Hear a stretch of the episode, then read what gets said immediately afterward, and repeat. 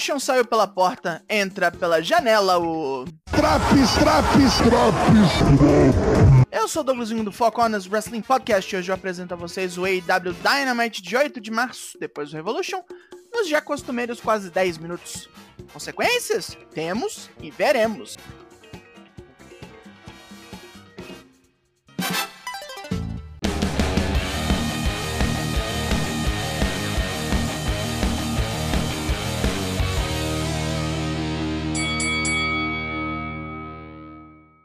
Vamos começar como temos começado nas últimas semanas, com o All Atlantic no prego.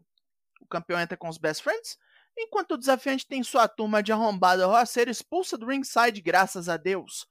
Luta 1, Jay Lethal vs Orange Cassidy pelo título All Atlantic. Terceira vez em relativo pouco tempo que esses dois lutam, e Lethal já sacou alguns truques do laranjo, contra-atacando o Tornado DDT e tentando ferrar as pernas do oponente com Figure 4 e um arremesso no corner. Cassidy joga o mesmo jogo e machuca o braço de Lethal quando ele desvia de uma ombrada no canto e depois dá um chute nele, enquanto ele armava seu finisher, o Lethal Injection. Um par de DDTs voadores deixa Cassidy numa boa, mas ele quase cai com o Lethal Combination. O desafiante resolve apelar pro Lethal Injection de novo, mas como o braço tá ruim, ele não consegue usar o golpe, deixando Cassidy livre para terminar a luta com Orange Punch. Após o combate, Lethal corre para usar o Golden Globe roubado desde aquela época lá atrás, para bater em Cassidy e é detido pelo árbitro. Assim, Jeff Jarrett pega o cítrico à traição com um stroke e depois quebra sua viola véia no joelho do campeão. Termina nunca essa merda. Nunca. Nunca. O campeão TNT Wardlow revela que arrombaram seu carro e roubaram suas malas, incluindo o dito cinturão, na roubos da vida real. René Paquette entrevista Will Hobbs, que sente muito pelo gigante, tá com a vida na merda, né? Carro fudido, roubar as roupas, as botas, o cinturão. E hoje Hobbs vai retomar dele a única coisa que sobrou, que é ser chamado de campeão. Ai! O absoluto Rick Starks está absolutamente satisfeito com os últimos dias, onde deu um jeito em Chris Jericho e na JAS, fora o tempo que passou na Califórnia, sempre bom. É, ele só não sabe o que vai fazer agora. Aí toca o tema do Bullet Club. É Jay White?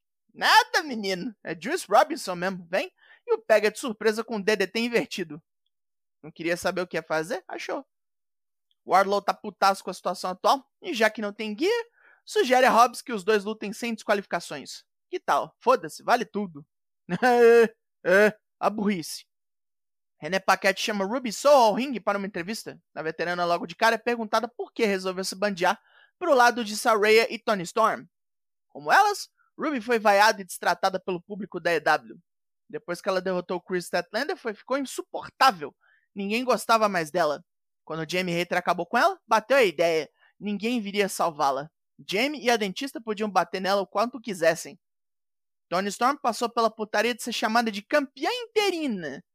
E Saraya, que imploravam por anos para voltar, não recebeu quase nada de apoio dos fãs, que continuaram xingando. Então foda-se. O trio vai detonar as novatas biscates que a EW reuniu e Tony Khan que se vire para pagar o plano de saúde delas. Vão desmontar a divisão feminina da companhia e montar algo melhor no lugar.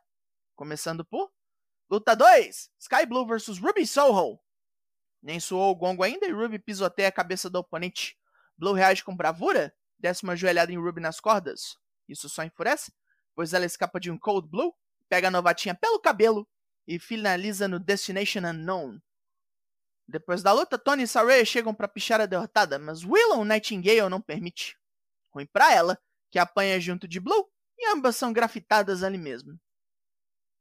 Hangman Adam Page está com René Paquette nos bastidores e declara encerrada sua rivalidade com John Moxley, pedindo desculpas à entrevistadora pelo que fez com o marido dela. Que isso sirva de lição para todo mundo que decidir testar o cowboy. Então tudo pro inferno. Todo fudido Hangman com olho roxo e mais um monte de estrago. Num segmento gravado no domingo, depois do Revolution, MJF parece todo fudido, porém triunfante. Venceu o Brian Danielson, quebrou o dragão, fez o cara desistir. Agora que isso passou, ele quer comemorar. Em 15 de março, ele fará aniversário com toda pompa e circunstância. Um rebar mitzvah. Vai festejar com tudo que tem direito. A FTR vem ao ringue para falar com Tony Schiavone sobre seus problemas recentes. A perda dos títulos de tag e a partida abrupta de um amigo. Esse papinho dos Guns de serem a maior dupla do wrestling atual doeu na alma de Cash Wheeler e Dex Harwood. Ouvir isso depois de sua trilogia com os Briscoes é algo absurdo, é imperdoável. Tem que ser pago com sangue. Dex e Cash querem os seus cinturões de volta e vão ensinar para os Cus tudo que o pai deles não conseguiu. Vão fazer isso pelos fãs, por Mark e Jay Briscoe e por eles mesmos. Porra, agora fudeu, hein? Acabou pros Cus. Finalmente uma dupla boa nesse cenário. Jade Cargill tá entediada, não sabe mais o que é desafio. Só luta repetido. Semana que vem a EW estará no Canadá, então quer enfrentar qualquer canadense aí que queira tomar uma sova, vai fazer caridade. De volta ao ringue, luta 3, AR Fox e Top Flight vs Jericho Appreciation Society. O jogo sujo do roqueiro arrombado e seus compinchas é a ordem do dia, com o Fox pagando pato e apanhando bastante, enquanto os putos fazem pose. Dante e Darius Martin entram com raiva nessa contenda, capotando geral com piruetas e mergulhos. Depois de um suplex em Daniel Garcia, os três pulam na geral lá fora. Tudo muito bom, tudo muito bem, mas Dario se enrosca com Jericho de volta no ringue, e depois de um roll-up, toma uma porrada de taco de beisebol de Jake Hager nas costas, sem que o juiz veja. E Jericho o derruba com o Judas Effect para contagem de três. Hum, era só o que faltava. Jericho vinha encher o saco na divisão de trios. Angelo Parker e Matt Menard pegam microfones depois da luta e nos lembram de que hoje é o primeiro aniversário da Jericho Appreciation Society. Que alegria! E com a vitória de hoje, eles são postulantes pelo título de trios, com Jericho chamando a House of Black para a área. Em vez disso, vem a Elite, pois Kenny Omega não vai deixar esse louro azedo entrar na praia deles. E finalmente, depois de três anos, Omega e os Bucks vão colidir com Jericho. Don Callis interrompe e afirma que a Elite estabeleceu o valor dos títulos de trios, e se tem alguém na fila, são eles. Callis faz uma média com Jericho, mas diz que ele é só o segundo melhor lutador de Winnipeg. Ele ainda aumenta o insulto, dizendo que se ainda treinasse, Jericho seria o terceiro. A House of Black surge na área depois de um apagão, falando que ninguém precisa brigar. Ambos os times merecem ser humilhados semana que vem em Winnipeg, no próximo Dynamite. Se querem os títulos, podem vir pegar, numa Triple Threat. Tony Khan vem em pessoa anunciar que Orange Cassidy defenderá o título Atlantic semana que vem contra Jeff Jarrett. Não só isso, já que o título mudará de nome numa ação conjunta da EW e da Warner Brothers para apoiar o lançamento de Shazam 2 e se tornará então o título internacional da EW. Tá, isso era para ser algo importante mesmo. Botou filme ruim no meio, fudeu, né? Brian Danielson também gravou um segmento logo após o Revolution, totalmente ferrado e derrotado por MJF. Ele reconhece que estava muito vaidoso ultimamente. E mesmo que tenha voltado da aposentadoria para ensinar aos filhos a lutarem pelo que querem sem nunca desistir. Só que ele mesmo foi submetido por Max porque não sentia mais os braços. Sua perna esquerda estava dormente e ele notou que não estava mais pensando em sua família. Envergonhado, tudo que ele quer agora é voltar para casa.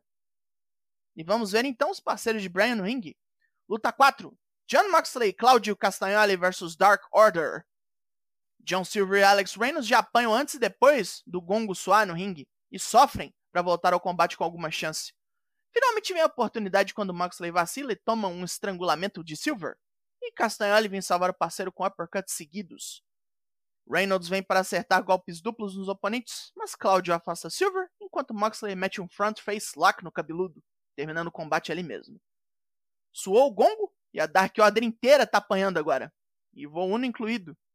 Hangman Adam Page vem para ajudar e apanha também. Porra, vai continuar? A dupla de Acclaimed vem dizer que, mesmo com os resultados ruins ultimamente, ainda estão na pista para pegar os títulos de tag de volta, pois eles são a escolha do povo.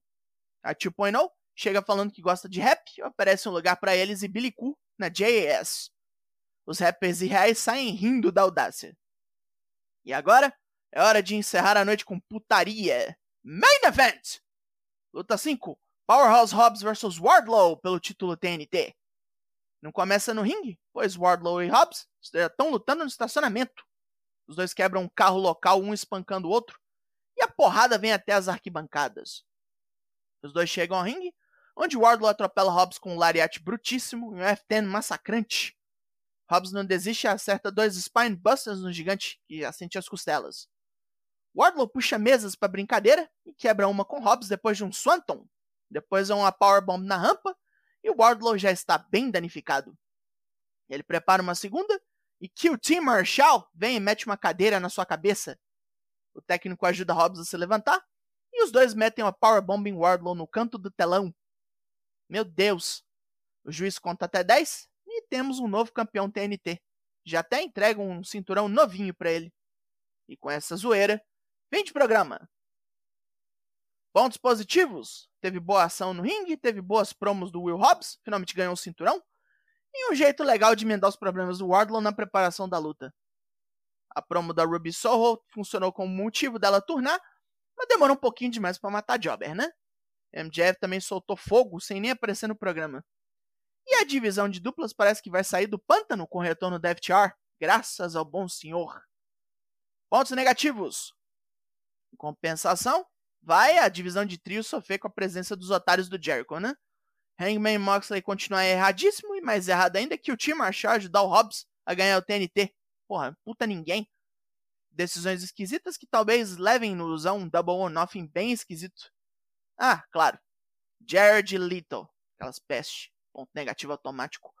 O AEW Dynamite dessa semana ganha nota 6 de 10. E acabou esse Drops. Four Corners faz live toda terça e quinta sempre às 8. Cola aí hoje. Hoje tem. Chama lá teus brother pra ver. Eu sou o Douglas Jung e nós somos o Four Corners Wrestling Podcast. E eu volto semana que vem. Logo mais, tem mais? E até!